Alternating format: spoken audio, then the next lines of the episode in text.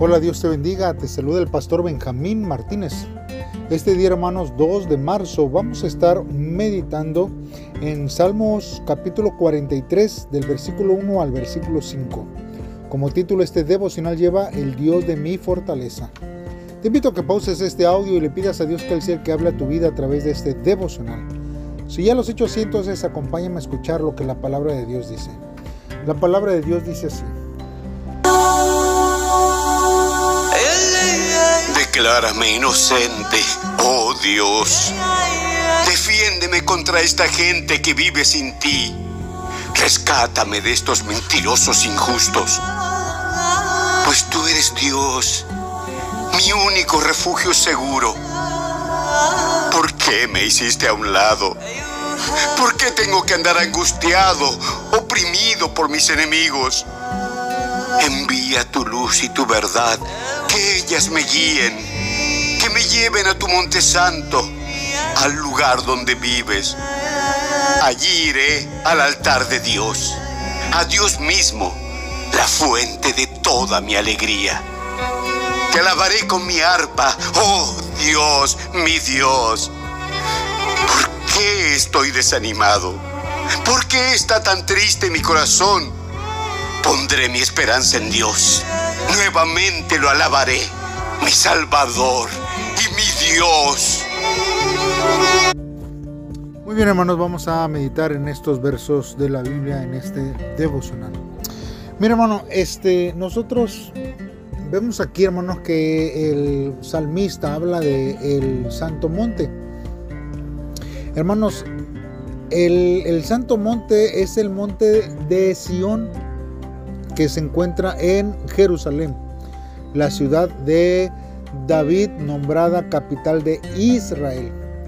El templo, hermanos, se construyó ahí como lugar donde el pueblo se reuniría con Dios en adoración y en oración.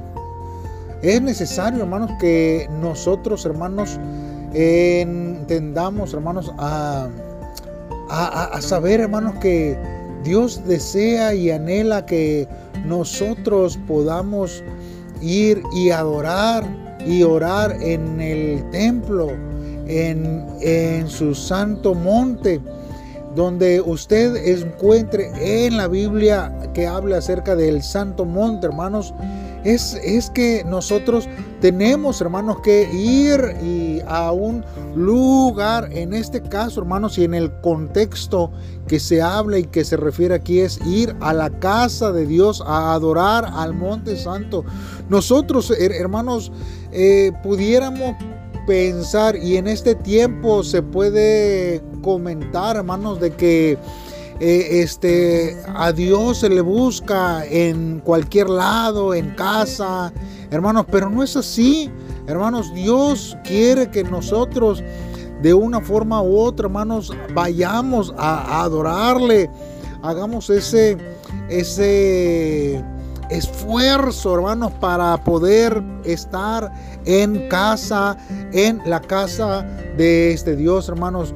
Créame que en, este tiempo nos sorprende tanto, hermanos, como eh, a, la gente ya le cuesta trabajo ir, hermanos, a la casa de, Dios.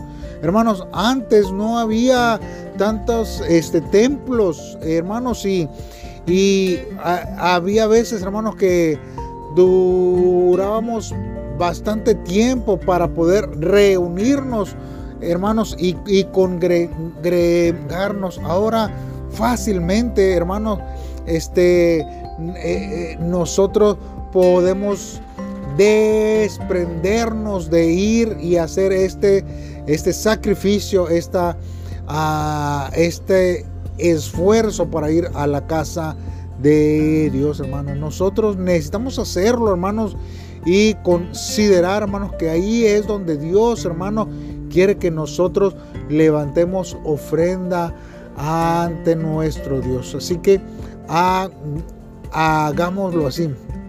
Ahora, nosotros vemos aquí, hermanos, que el salmista pidió a Dios que enviara su luz y su verdad para guiarlo hacia el monte santo. El templo, hermanos, donde encontraría a Dios. Hermanos, nosotros vemos que la verdad de, Dios brinda el buen camino, hermanos, que nosotros debemos de continuar. Miren lo que dice en Primera de, de Juan, capítulo 2, versículo 27. Pero la unción que vosotros recibisteis en, en Él permanece en vosotros y no tenéis necesidad de que nadie os enseñe. Así como la unción misma os enseña todas las cosas y es verdadera y no es mentira, según ella os ha enseñado permanecer en él. Nosotros vemos, hermanos, que tenemos que seguir el buen camino, hermanos, porque, hermanos, es algo que se tiene que hacer día a día y que nuestros hijos, los que nos anteceden, hermanos, están viendo eh, cómo nosotros, hermanos, buscamos y qué tanto nosotros podemos sacrificar y estamos dispuestos a sacrificar para ir a la casa de, Dios, hermanos. Y entonces la, la, luz de Dios, hermanos, nos va a ofrecer una visión clara para que nosotros podamos seguirle a Él y sus caminos. En primera de, de Juan 1.5 dice, y este es el mensaje que hemos oído de Él y os anunciamos, Dios es luz y no hay ninguna tinieblas en, en Él. Hermanos, hay luz, hermanos, cuando nosotros conocemos a Dios. Él es el que nos revela hacia nuestra vida, hermanos, el que nos da luz hacia nuestra vida para que nosotros podamos, hermanos, vivir conforme a su voluntad.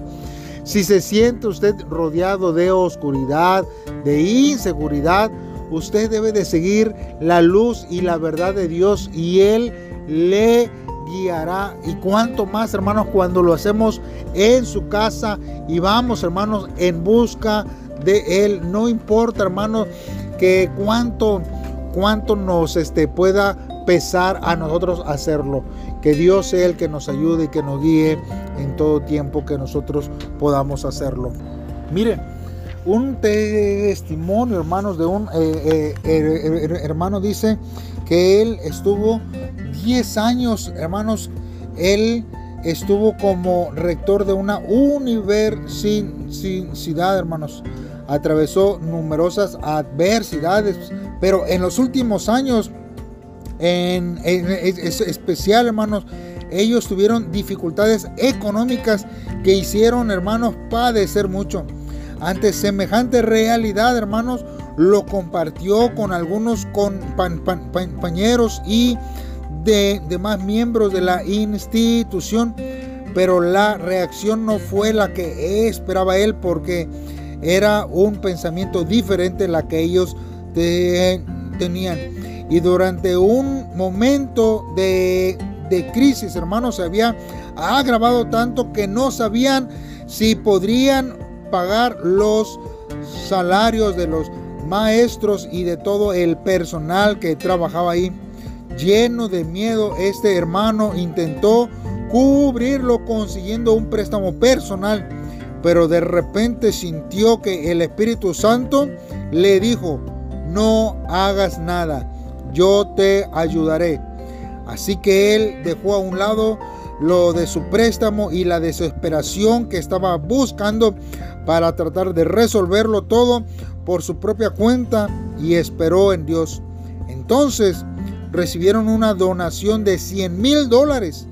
Hermanos, cubrieron todas las vacantes para los estudios de posgrado y doctorado y redujeron los, los gastos. Y gracias a, a la buena gestión que hubo ahí, hermanos.